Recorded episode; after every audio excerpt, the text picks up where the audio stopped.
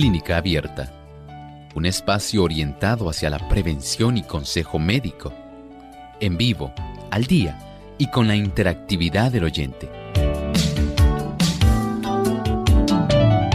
Clínica Abierta, poniendo al doctor a su alcance para un diálogo claro y honesto, porque nos importa su bienestar y salud.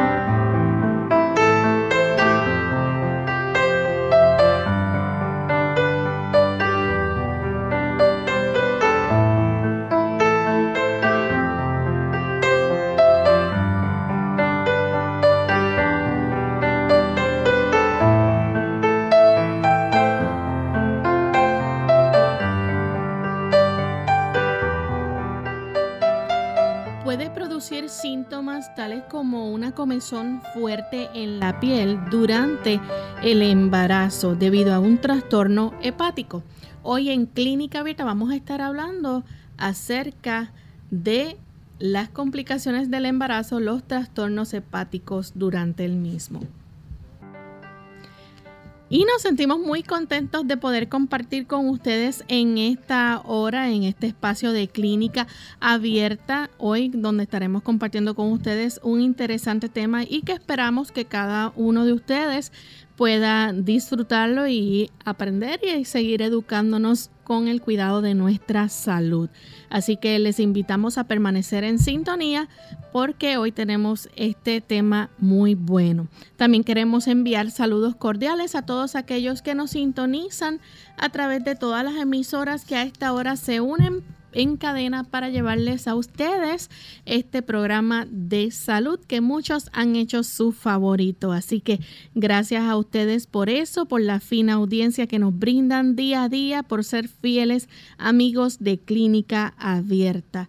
Así que un saludo especial hoy para nuestros amigos que nos escuchan a través de Advent Stereo en Nicaragua, también a través de Amiga Stereo 98.5 FM en Matagalpa, Radio Impacto de Dios en Puerto Cabezas, Estéreo Redención 98.5 FM al norte de Nicaragua, Radio Nuevo Tiempo 98.9 FM en Dinamba, Carazo, también Radio Nuevo Tiempo 103.3 FM en Matagalpa, Radio Adventista Huaslala al norte de Nicaragua, Radio Cruz de la Corona en Puerto Cabezas, Radio Adventista 100.5 FM en Chontales y a todos aquellos también que nos escuchan y nos ven a través de la verdad presente en Nicaragua. Así que gracias por esa sintonía.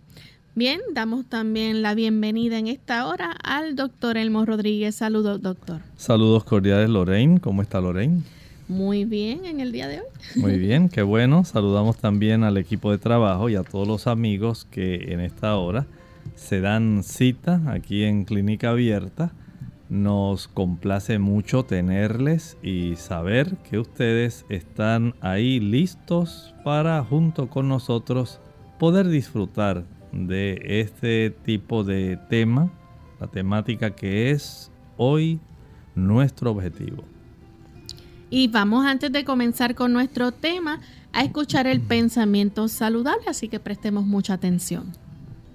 Se nos recomienda el que nosotros podamos utilizar el alimento más sencillo, un alimento preparado en la forma más simple de manera que no se debiliten los delicados nervios del cerebro, ni se entorpezcan ni se paralicen, incapacitándolo a la persona para poder discernir las cosas sagradas, para considerar la expiación, la sangre purificadora de Cristo como algo inestimable. La sensibilidad espiritual está intensamente relacionada con la capacidad que tienen nuestros nervios para poder detectar, analizar, someter juicios, el poder inteligentemente apreciar lo que el Señor ha hecho por nosotros. De tal manera que si nosotros facilitamos que nuestros nervios estén en la mejor opción para ellos realizar sus funciones que sean funciones pensantes, analíticas, podremos nosotros disfrutar una mejor comprensión de las cosas espirituales. Por otro lado, el no tener una comprensión espiritual, analítica, porque nuestro sistema nervioso está paralizado, está entorpecido. Pudiera esto darnos a nosotros un aviso de que pudiéramos tener una mejor capacidad de análisis intelectual espiritual si nuestra alimentación fuera más sencilla, más nutritiva y pudiéramos preferentemente utilizarla mucho más vegana.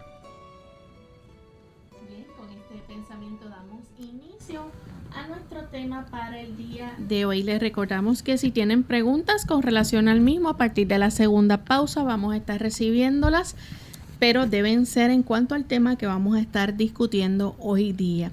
Y hoy vamos a estar hablando acerca de la colestasis del embarazo. En otras palabras, esos trastornos hepáticos que pueden ocurrir durante el embarazo. Pero vamos a dejar que el doctor nos explique ¿Qué es la colestasis, doctor? Primero que nada, esa colestasis intrahepática del embarazo. Bien, hay dos tipos de colestasis. Eh, coles tiene que ver directamente con el aspecto de vesícula, tiene que ver con líquido biliar. Intrahepática, estasis quiere decir que queda más tiempo ahí internamente. Intrahepática dentro del hígado. Recuerden que dentro del hígado nosotros formamos prácticamente toda la bilis que vamos a estar utilizando necesaria para poder tener una función especialmente de emulsificación de las grasas, es decir, gracias a la presencia de las sales biliares en la bilis y de la presencia de ácidos biliares, tenemos la oportunidad de poder facilitar el que los productos que contienen grasas puedan ser fácilmente absorbidos hacia el intestino y lo pueda esto prácticamente realizar la absorción que facilita nuestro intestino delgado hacia la sangre.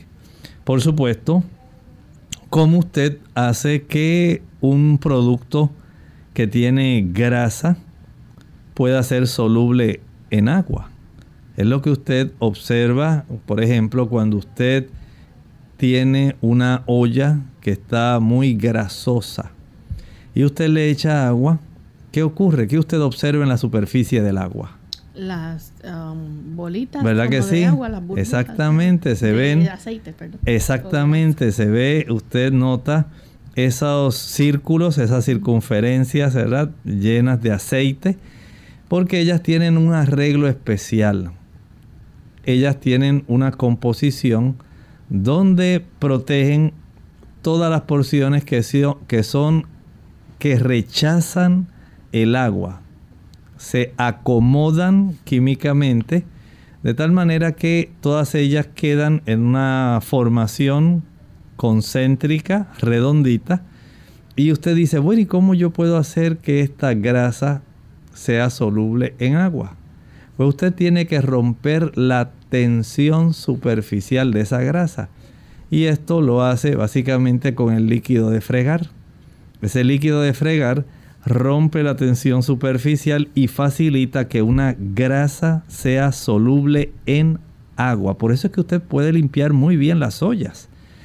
Ese mismo principio básicamente es el que facilita que las sales biliares y los ácidos biliares puedan romper esa tensión superficial del aguacate que usted se come, de ese huevo que usted se come en la mañana, de algún churrasco, de alguna fritura.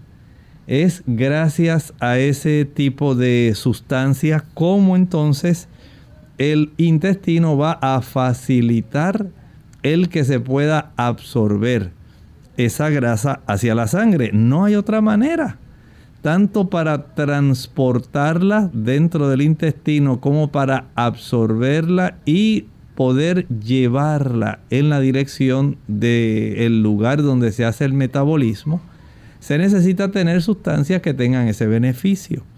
Y esa es la función que tiene la bilis dentro de nuestro sistema digestivo. Ahora, regresando ahora, es una pequeña ventanita, Lorraine, para que nuestros amigos puedan comprender lo que vamos a estar hablando.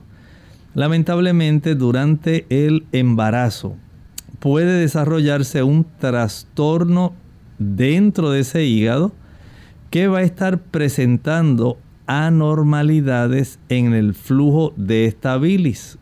Y tal como explicamos, la necesitamos para la digestión, para la absorción de las grasas. Este tipo de anomalía lo que va a hacer es a conducir una acumulación de ácidos biliares que están ahí contenidos en la bilis, pero no se van a quedar solamente para poder facilitar la digestión. Al no haber un proceso donde de una manera fácil se pueda llevar a cabo este proceso de eh, producir y facilitar la salida hacia el duodeno en el momento de la digestión, entonces se queda más tiempo dentro del hígado y esto facilita que estos componentes de la bilis pasen a la sangre. Cuando estos componentes en lugar de ir al sistema digestivo van hacia la sangre, se va a desarrollar un cuadro característico de signos y síntomas que son propios de esta situación de la colestasis intrahepática del embarazo. Es como si estuviera contaminando la sangre. Básicamente podemos decir que eh, hay un desvío que afecta a la sangre. En vez de irse hacia el sistema digestivo, se va hacia la sangre. Y cuando usted tiene una sustancia que en realidad no pertenece a ese lugar, entonces va a haber un conjunto de signos y síntomas característicos. ¿Y eso se puede eliminar de la sangre? Se puede eliminar, eh, requiere cierto tipo de tratamiento. Sin embargo, recuerden que afortunadamente, como estos son procesos que se desarrollan ocasionalmente en algunas damas, porque qué bueno que no todas las damas padecen esta situación durante su embarazo.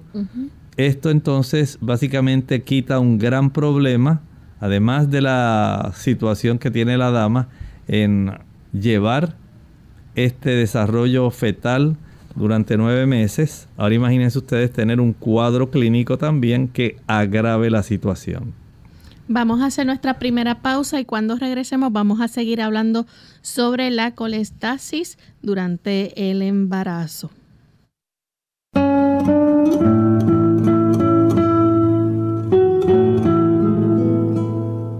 La vida no tiene que ser perfecta para ser maravillosa.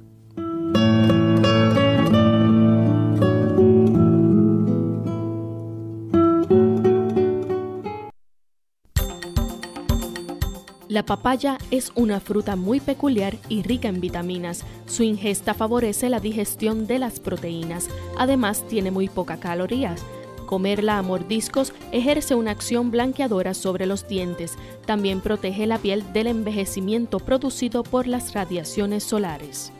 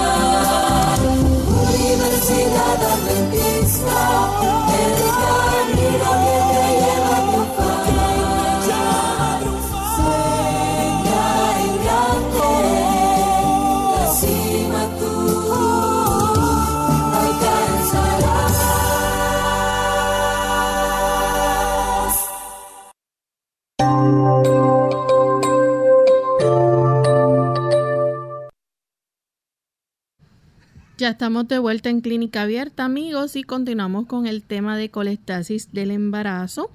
Y eh, el doctor nos estaba explicando antes de la pausa eh, lo que es la colestasis intrahepática del embarazo. Doctor, eh, ya vemos, ¿verdad? Cuando la sangre entonces se, se contamina, que llega entonces estos, esta acumulación de ácidos biliares. ¿Cuáles son los síntomas entonces de este tipo de, trastorno? Bueno, en realidad tenemos que comprender que cuando usted comienza a acumular estos ácidos biliares en la sangre donde no le corresponden, entonces vamos a tener una situación donde se va a desarrollar una sintomatología que puede ser desde una sintomatología simple, leve, hasta bastante grave. Por lo general, podemos decir que comienza en el segundo o en el tercer trimestre del embarazo. Y entre este conjunto de síntomas se encuentran los siguientes. Número uno, picor o comezón en la piel, prurito. Y estamos hablando de que comienza a presentarse con más gravedad en las palmas de las manos y en las plantas de los pies. Son lugares donde usted dice, bueno, pero qué raro. Algunas personas dicen, ah, es que me pican aquí la palma de las manos, es que me voy a hacer rico. Aquí usted no se va a hacer rico. En realidad, usted lo que está teniendo es esa manifestación donde el acúmulo de estas sales biliares, por supuesto, va a estar dando manifestaciones de irritación a los nervios periféricos, a las terminaciones nerviosas libres cada ser humano tiene un conjunto de terminaciones nerviosas diversas. Hay unas que detectan la suavidad, el tacto. Hay otras terminaciones nerviosas que son para temperatura. Y tenemos también para dolor. Cuando hay un tipo de químico que puede estar irritando esas terminaciones nerviosas libres, entonces la persona va a comenzar a sentir cierta cantidad de picor, comezón, prurito en la palma de las manos, en la planta de los pies y con mucha frecuencia hay mujeres que típicamente les da comezón en todo el cuerpo. Y como dijimos, esto puede ser de leve a severo, en algunas puede ser tan severo que esta condición casi no las deja dormir. Usted se imagina una dama embarazada que está tratando de conciliar el sueño porque el portar, ¿verdad? Una criatura en su vientre durante nueve meses, que usted le está alimentando a través del cordón umbilical. A través de ese cordón umbilical, esa criatura recibe oxígeno, los nutrimentos. Eh, ella logra sentir el amor, el interés de la madre, todo eso. Pero ahora usted se imagina esta dama que lleva en su interior esta carga tan preciosa, no poder descansar, básicamente ni de día ni de noche, porque tiene un acúmulo de estas sustancias en su sangre que al acumularse van a estar causando irritación. Y esa irritación de esas terminaciones nerviosas libres, por supuesto, va a darle bastante comezón, picor, prurito. Y a nadie le gusta tener prurito. Sí, entendemos que hay medicamentos para aliviar el picor, pero ¿cuánto se puede aliviar un picor o prurito o comezón cuando la fuente que le causa a usted este problema sigue acumulando en la sangre este conjunto de sales biliares que no debieran ir a la sangre? Debieran haber estado dentro del intestino, facilitando que esas, eh, digamos, esas circunferencias, esas bolitas, esos globitos de grasa, pudieran haberse convertido en micelios, formas que nuestro cuerpo dentro del intestino ha desarrollado para transportar grasas a través de las membranas mucosas del intestino de tal manera que de ahí puedan, una vez atraviesan la barrera de la mucosa digestiva, puedan llegar a la sangre para ser transportadas eventualmente. Pero cuando no ocurre de una manera activa y de una manera eficiente, el poder llevar hasta el interior del intestino delgado por la vía del duodeno este tipo de sustancias químicas, las sales biliares, lamentablemente comienzan a acumularse en la misma sangre de la dama. Y esa dama embarazada entonces comienza a quejarse de mucha comezón en la piel. Aparte de ese síntoma, doctor, también está el otro síntoma que es la ictericia que es muy característico también de cuando hay eh, problemas en el hígado, la piel se pone amarillenta. Sí, miren, recuerden que la bilis en sí, esa secreción que se acumula en la vesícula, es especial, tiene una composición muy peculiar.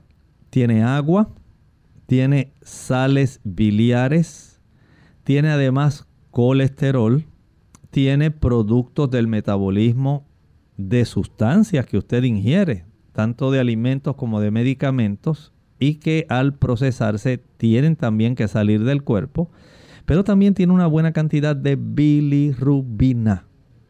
Y la bilirrubina, si bien es cierto que los ácidos biliares causan bastante picor, la bilirrubina ayuda para que usted se ponga amarillito.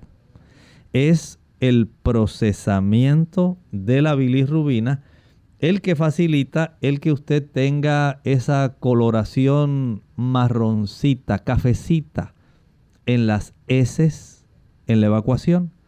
Es también por ese pigmento el que usted tiene un color amarillito en la orina. No piense que es solamente por las vitaminas del grupo B, ellas ayudan. Pero es también el haber en el procesamiento de esta bilirrubina, el urobilinógeno, da el color a la orina. Y el otro, el que se utiliza más para las S, eh, también puede dar lugar, a partir también del urobilinógeno, dar el color a las materias fecales.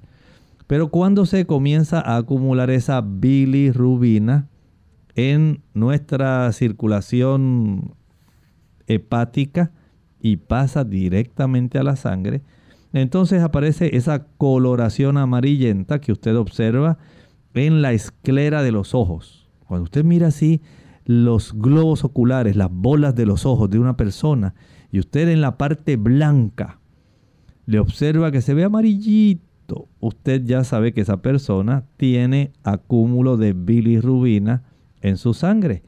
Y esto básicamente podemos decir que no tiene necesariamente que presentarse en todas las damas. Hay un 10 a un 20% de las damas que tienen esta condición de colestasis intrahepática del embarazo que van a presentar este tipo de coloración. Por lo tanto, a consecuencia de este trastorno hepático, y de la reducción del flujo biliar, es como se va a estar desarrollando prácticamente estos dos problemas que las damas embarazadas que tienen esta condición van a desarrollar. La primera dijimos que era el picor, ¿verdad? Comezón en la piel. Y la segunda, una coloración amarillenta. Y usted cree que una dama, imagine usted las damas que son tan delicadas para su apariencia y tan emocionadas que están durante el proceso del embarazo y que ahora ella se mire al espejo y vea sus ojos amarillos. Y mientras se mira siente ese picor en su piel. Ya usted puede tener una idea que no va a estar muy feliz durante ese tercer trimestre del embarazo. Ella va a estar preocupada, va a estar molesta porque no tiene alivio. Usted se imagina desde el segundo al tercer trimestre con comezón y después ver que su piel, la palma de sus manos se pone amarillita, la planta de los pies se le pone amarillita y si es de piel blanca, comienza a tornar ese tono que es más amarillento que se hace evidente también en los ojos. Ya una vez pasa esto, entonces la dama es recomendable que se ponga de inmediato en contacto con su médico. Claro que sí, porque ya son trastornos que no van a considerarse como algo normal. Ninguna dama va a querer tener diariamente, día y noche, ya a partir del segundo trimestre, picor y mucho menos verse amarilla. Por lo tanto, se recomienda que la dama inmediatamente notifique a su ginecobstetra en relación a este conjunto de signos y síntomas que se van a estar desarrollando en su cuerpo. Esto no ocurre con tanta frecuencia, ¿verdad? Es algo que pudiera este, afectar a, las damas en un porciento muy bajo. Sí, afortunadamente es así. Mire, por, por lo menos desde el punto de vista estadísticos, en los Estados Unidos la condición de colestasis intrahepática del embarazo afecta a menos del 1% de las damas en los Estados Unidos. Y qué bueno que es así. Afortunadamente, pues la mayor parte de las damas van a tener un embarazo feliz donde no va a estar este problema. Pero aquellas que sí lo presentan, recuerden, hay que notificar cuanto antes a su médico y es una situación que hay que atenderla inmediatamente. Doctor, ¿y esto puede afectar, por ejemplo, a los bebés? Claro, puede afectar al bebé. Si, si resulta molesto para la dama, puede también afectar al bebé. Mire, hasta un 60% de las mujeres que padecen esta condición de colestasis intrahepática del embarazo tienen partos prematuros. Esto es, van a tener labor de parto antes de las 37 semanas. Las damas comúnmente, de forma normal, tienen un periodo gestacional de 40 semanas. Y en estas damas, el periodo gestacional se adelanta, o vamos a decir se acorta, se acorta, sería lo correcto y en lugar de que eh, llegue a la total madurez este bebé para enfrentar el mundo con todo el equipamiento necesario de sus órganos en la madurez necesaria, lamentablemente este niño o niña va a tener cierta desventaja y también puede ponerse en riesgo, ¿verdad? Porque este tipo de parto prematuro tiene eh, a esa etapa del embarazo la oportunidad de sufrir problemas más bien durante las primeras semanas de vida e, e incluso puede desarrollar tantos problemas que puede morir. Vamos en este momento a nuestra segunda pausa y cuando regresemos continuaremos hablando más sobre este interesante tema y si ustedes tienen alguna pregunta con relación al mismo la pueden compartir con nosotros. Ya volvemos. El poder relajante del baño. Hola, les habla Gaby Zabalúa Godard en la edición de hoy de Segunda Juventud en la Radio auspiciada por AARP. Hay ocasiones en que sentimos la imperiosa necesidad de mimarnos. Si el día fue largo y el trabajo interminable, ansiamos un momento para despejarnos y recargar energías. El baño es un medio efectivo para combatir la ansiedad, con un poder relajante sin igual. Para sacarle el mayor provecho, lo primero que debes hacer es disponer de un mínimo de media hora para disfrutar de sus beneficios. Antes de meterte en la bañera, prepara todo lo necesario, como toalla, jabón y bata, así como música suave para liberarte del estrés. No es aconsejable que la temperatura del agua pase de los 32 grados para no resecar la piel, pero tampoco debe bajar a menos de 30, ya que el agua caliente y el vapor hacen que los poros se dilaten y absorban las propiedades relajantes de aceite como el ramero o la lavanda. Una vez introducido en el baño, dedica por lo menos 5 minutos a no hacer nada. Deja tu mente en blanco e intenta tranquilizarte después de darte un masaje con algunas esponjas de cerda suaves en dirección al corazón y finaliza con una ducha fría para estimular la circulación. Una vez que hayas secado tu piel, aplícale una buena crema hidratante para recuperar la humedad perdida y no olvides dormir lo necesario. El patrocinio de AARP hace posible nuestro programa. Para más información, visite aarpsegundajuventud.org. El aceptar a Cristo como nuestro Salvador nos trae el perdón. Aceptarlo como nuestro Señor nos lleva a la obediencia. Cuando el pecador verdaderamente acepta a Cristo como Señor de su vida, cuando percibe el gozo de la salvación por la fe, entonces es tan solo natural que acepte cualquier otra cosa que Cristo enseña. Cualquier cosa que Él nos pida, la obedeceremos con alegría un mensaje de esta tu emisora amiga. Unidos con un propósito, tu bienestar y salud. Es el momento de hacer tu pregunta llamando al 787-303-0101 para Puerto Rico, Estados Unidos 1866-920-9765 y llamadas internacionales al 787 763-7100 o al 787-282-5990. Clínica Abierta, trabajando para ti.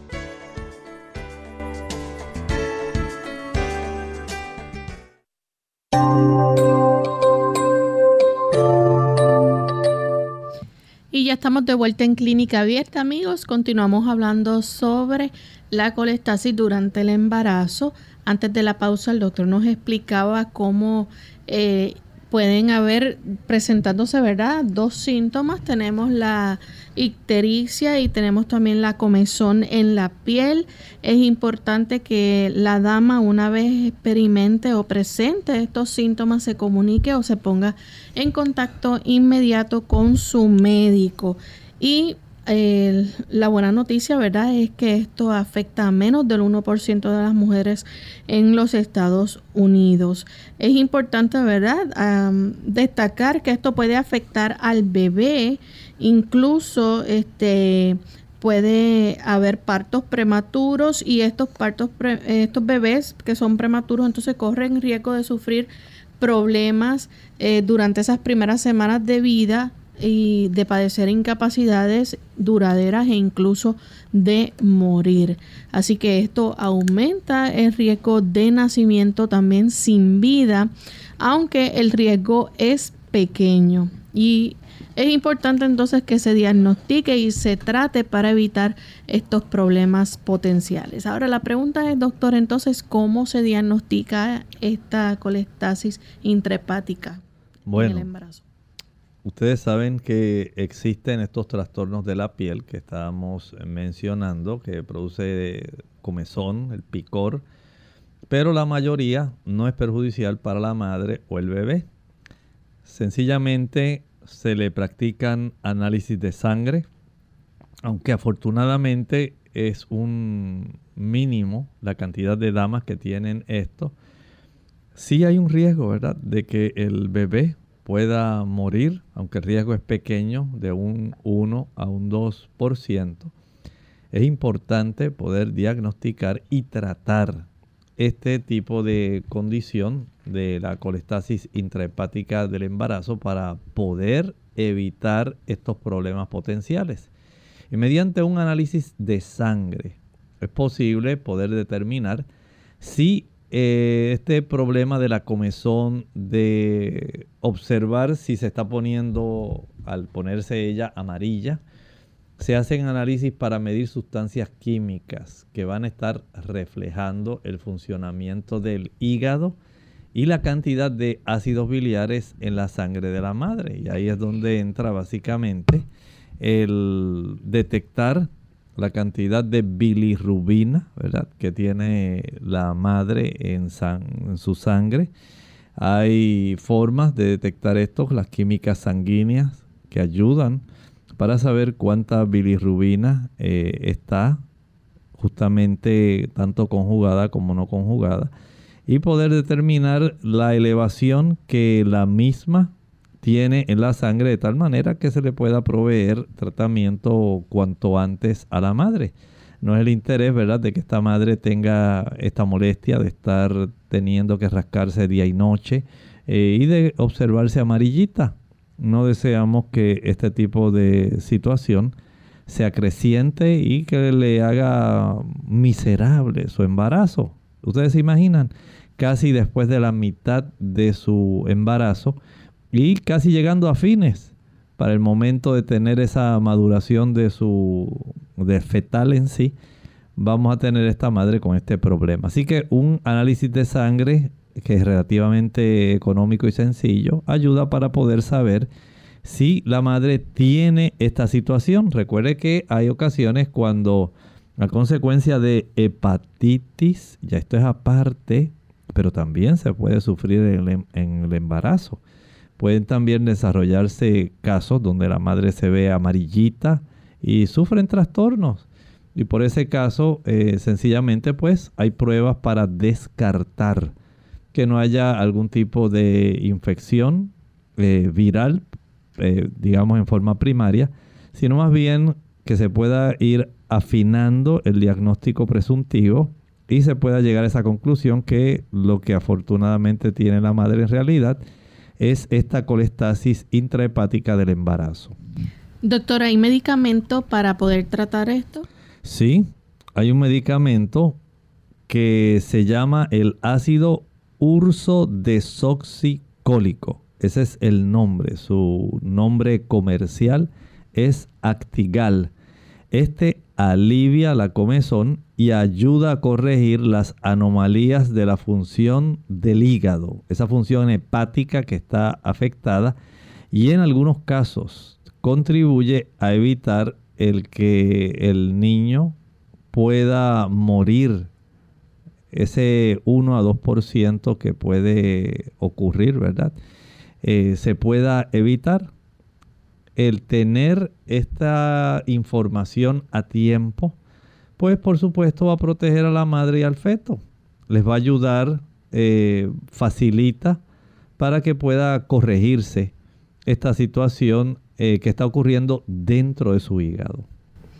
Así que el, el médico entonces tratará de controlar, ¿verdad? Este, al, al bebé ya con más seguimiento en cuanto a visitas regulares y, ver cómo va ese desarrollo. Bueno, desde el punto de vista eh, del ginecobstetra, el bebé se le da seguimiento con ultrasonido y otras pruebas para saber que no esté en sufrimiento fetal, de tal manera que sabiendo cómo está el ritmo cardíaco del bebé, ¿verdad?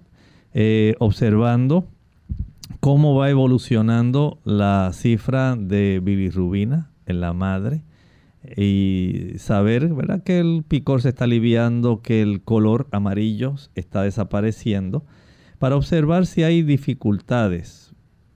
Y pues básicamente, si acaso el bebé tuviera alguna dificultad, entonces el médico puede, de acuerdo al riesgo que él observe en el bebé, pues puede hacerse, eh, digamos, algunas pruebas. Ustedes saben que cuando la dama está embarazada, se pueden hacer unas pruebas obteniendo una cantidad de líquido de esa placenta donde el bebé está ahí. Y ya a eso de las 36 semanas de, gestación se hace esta pruebita para obtener información de ese líquido que pudiera revelar cuánto daño, si acaso, hubiera sufrido este feto, ¿verdad? Que ha estado en desarrollo, saber el grado de maduración de los pulmones de esa criatura. Recuerden que esto es clave, no porque se adelante el proceso de gestación, quiere decir que ya el niño está maduro. Los órganos tienen que estar listos. Tiene que haber cierta cantidad de madurez en sus pulmones.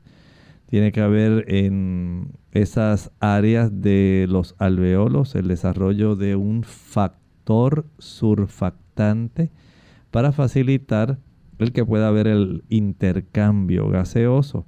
Y cuando no hay este tipo de madurez eh, fetal, entonces se corren riesgos muy grandes de que esta criatura pueda morir. El practicar este tipo de procedimiento, la amniocentesis, donde se extrae cierta cantidad de líquido para detectar cómo está eh, unas cuántas sustancias, no solamente saber si hay algún sufrimiento adicional, sino también eh, hay sustancias que van a facilitar y saber que el grado de desarrollo pulmonar es adecuado. Entonces esto le da información al ginecobstetra para que entonces eh, pueda procederse a la inducción del parto. Se adelanta el parto, se le estimula a la madre para que el parto se pueda desarrollar no de una manera espontánea, sino más bien inducida, se le estimula para que pueda ya entre la semana 36 y la semana 38 para poder eh, ayudar, ¿verdad? Para que el niño se desarrolle y básicamente se pueda reducir bastante la probabilidad de que pueda morir. Noten cuán importante, así como ocurre. El uso de medicamentos puede sí, ayudar a eso. Es muy importante, eh, no solamente el medicamento que ayuda a la mamá, ayuda también al bebé, ¿verdad? Eh, sino también estos procedimientos que son procedimientos que aunque a veces uno pudiera pensar en ellos como rutinarios, en realidad son especializados no todas las madres afortunadamente van a tener esta elevación de sales y productos biliares en su sangre. Dijimos que básicamente es menos del 1%. Y afortunadamente, ¿verdad? Para la criatura que se está gestando, el que su madre pueda estar totalmente sana es básicamente una gran bendición. Y qué bueno, ¿verdad? Que básicamente más del 99% de las madres no van a desarrollar una condición como esta. Aunque lamentablemente ese porcentaje ínfimo lo pueda sufrir, pues se lo van a estar pasando un poco mal, un poco incómodo y siempre va a haber este riesgo de que la criatura que se está gestando pueda afectarse y no pueda llegar probablemente a desarrollarse de una manera normal como todos los demás niños y que pueda ser básicamente nacer sin vida.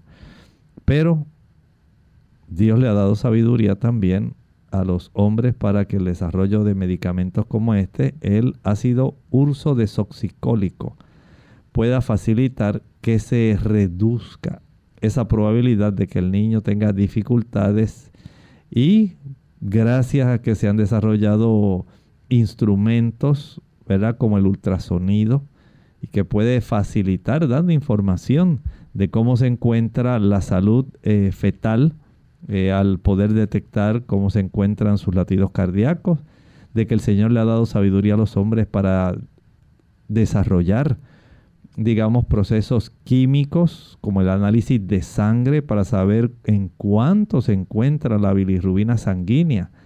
Si usted lo analiza, es algo maravilloso. cómo el Señor dota al ser humano de estas capacidades porque Él ve la condición, condiciones difíciles que se sufren mundialmente. Ahora piense usted en aquellos países donde no se tiene eh, fácil, fácilmente la oportunidad de acceder a un ginecólogo, de que en las cercanías haya un hospital que pueda tener eh, estas capacidades de laboratorio para poder analizar la sangre, para poder analizar un líquido amniótico, el tener eh, un tocómetro, un instrumento que ayude para saber cómo están la frecuencia de los latidos del niño, el tener un ultrasonido. O sea, hay, eh, tenemos que reconocer que en su, en su inmenso amor y su misericordia el Señor ha dado esta capacidad para que nosotros en esta época podamos básicamente facilitar y garantizar que una dama que está en ese proceso tan hermoso de la gestación pueda tener la oportunidad de facilitar el tener un embarazo y un parto feliz. Así que es probable también que el médico eh, puede realizar entonces la prueba de amniocentesis. Sí, es parte de ese tipo de pruebas que se pueden eh, realizar.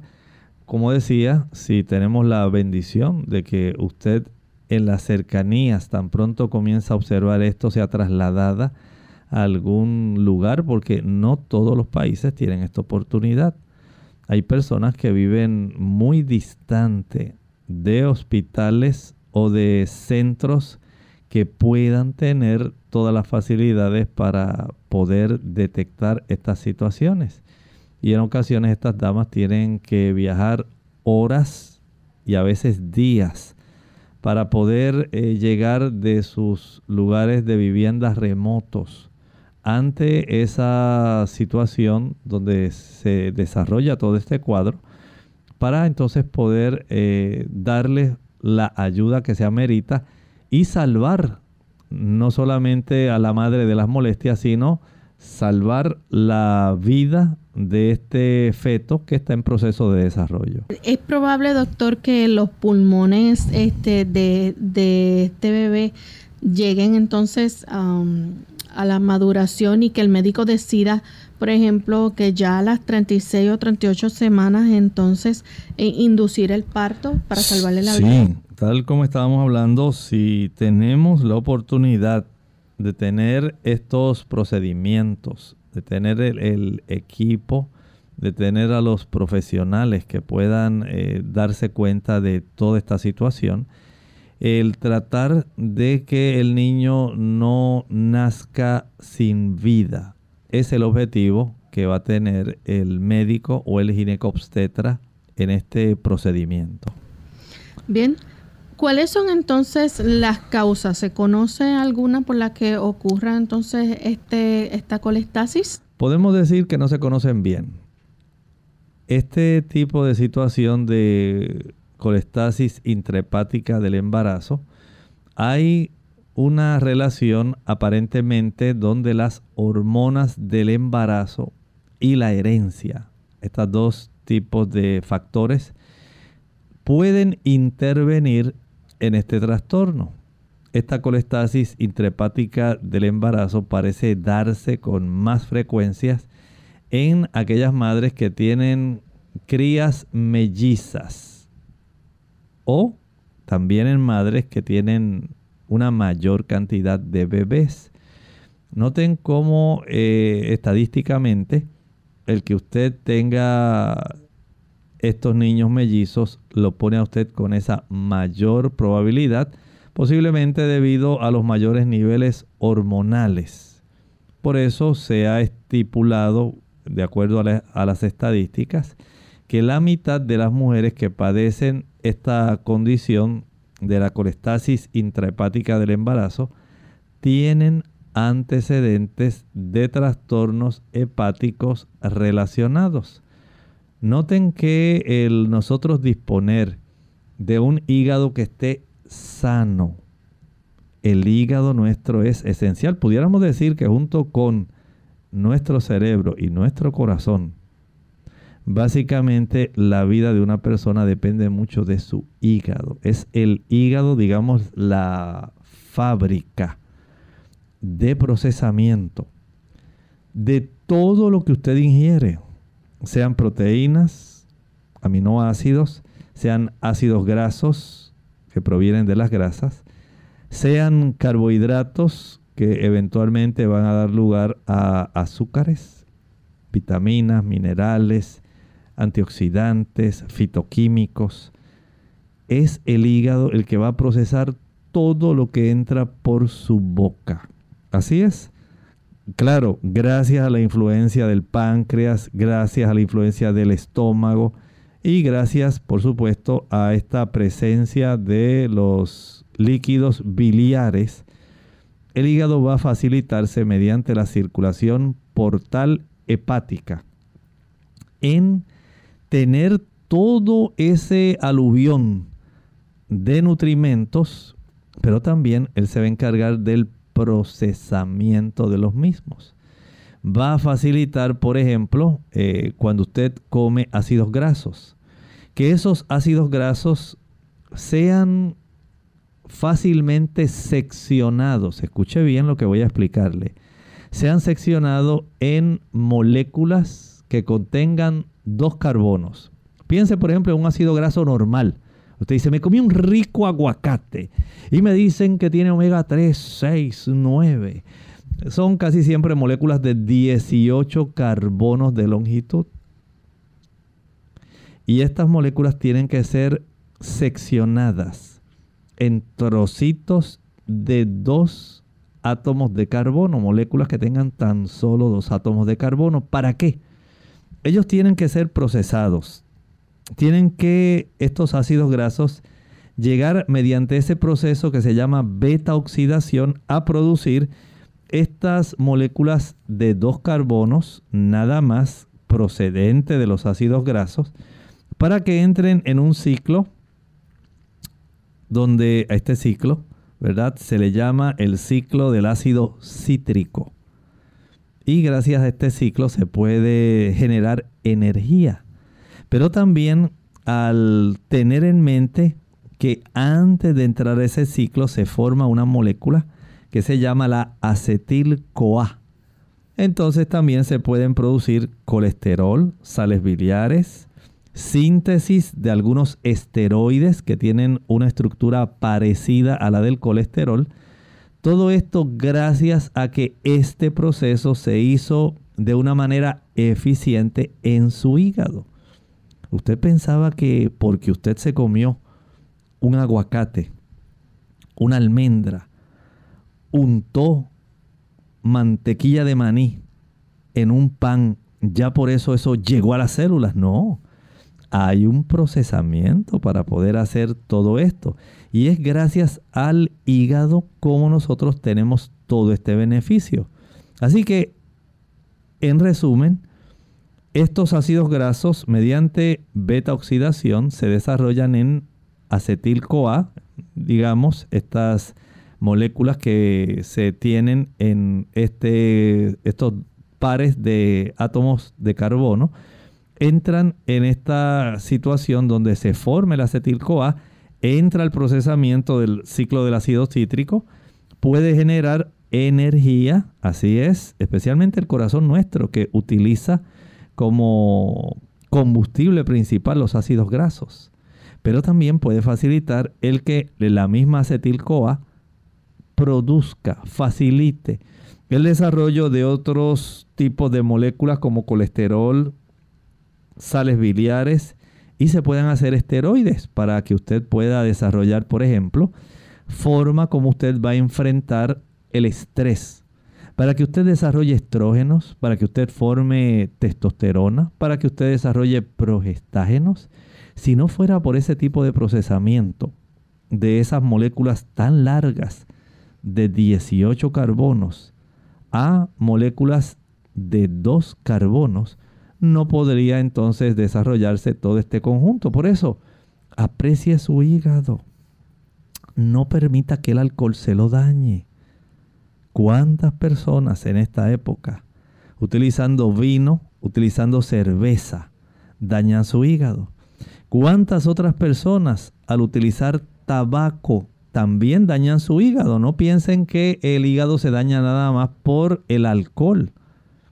¿Cuántas personas al utilizar drogas intravenosas o aquellas drogas inhaladas pueden dañar también su hígado?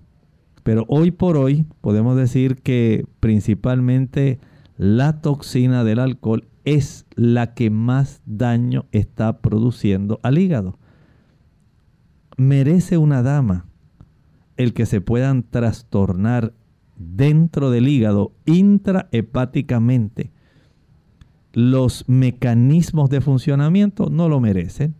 Así que si tenemos este tipo de trastorno que puede ser inducido por hormonas, por herencia, podemos entonces tener a nuestro alcance la oportunidad de evitar que haya el desarrollo de trastornos hepáticos relacionados y poder evitar este problema.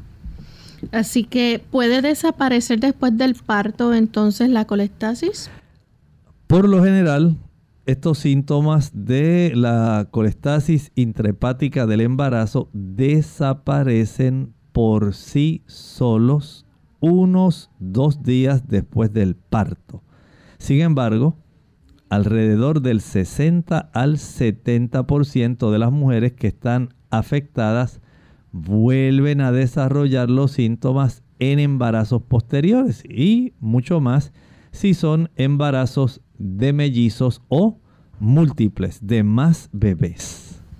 Bien, ya hemos llegado al final de nuestro programa. Agradecemos a al doctor por orientarnos en cuanto a este tema y esperamos que cada uno de nosotros pues hayamos podido, ¿verdad?, aprender un poco más y las damas sobre todo que estén planificando estar pendientes y eh, darse un buen seguimiento durante el embarazo para evitar este tipo de trastornos hepáticos. Ya hemos llegado entonces al final de nuestro programa. Vamos entonces a concluir con la siguiente reflexión. En la Sagrada Escritura el Señor siempre nos recuerda, porque a nosotros se nos olvidan las cosas. A veces pensamos que el Señor es el que facilita el que estas cosas se desarrollen. Y la Sagrada Escritura en tercera de Juan 2 nos dice, amado, Dios nos ama. Dios no quiere vernos sufrir, no quiere el desarrollo de la enfermedad, no quiere el desarrollo del dolor, y mucho menos de la muerte. Dice tercera de Juan 2, amado, yo deseo que tú seas prosperado en todas las cosas y que tengas salud, así como prospera tu alma. Nosotros nos despedimos y será entonces hasta el siguiente programa de Clínica Abierta. Con cariño compartieron hoy el, el doctor Elmo Rodríguez Sosa y Lorraine Vázquez. Hasta la próxima.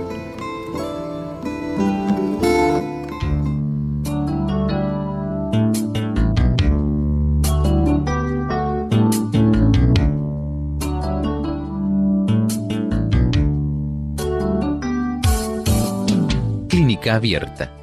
No es nuestra intención sustituir el diagnóstico médico. Antes de poner en práctica cualquier consejo brindado en este programa, usted debe consultar con su médico. Hasta la próxima.